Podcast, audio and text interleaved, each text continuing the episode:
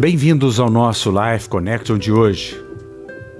1 Pedro 4, 1 e 2 nos diz: Ora, tendo Cristo sofrido na carne, por nós, por vós, armai-vos também vós do mesmo pensamento e propósito de sofrer pacientemente em vez de falhar, para agradar a Deus.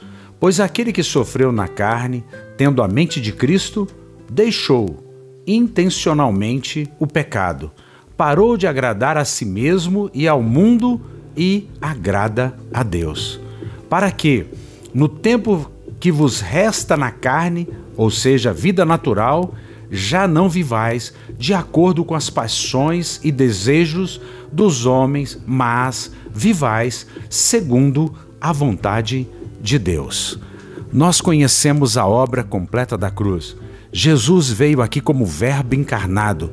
No princípio era o Verbo, o Verbo estava com Deus, o Verbo se fez carne e tabernacularizou entre nós, e nós o vimos como unigênito do Pai.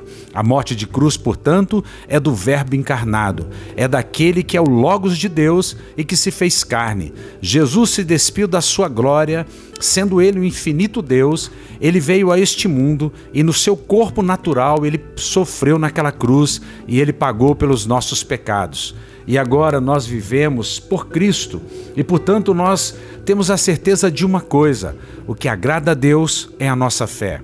Não é o que fazemos, mas é a fé que temos em Jesus.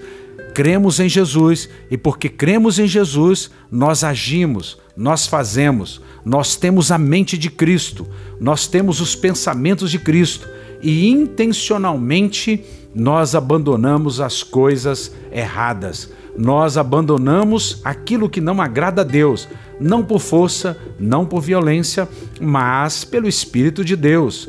E aí o texto diz: para que no tempo que vos resta na carne ou na vida natural, já não vivais de acordo com as paixões e desejo dos homens, mas vivais segundo a vontade de Deus. Viver a vontade de Deus é viver pela graça e pela verdade. É olhar somente para Jesus o autor e consumador da nossa fé. Que você pense nisso. Um beijo grande no coração. Até o nosso próximo encontro.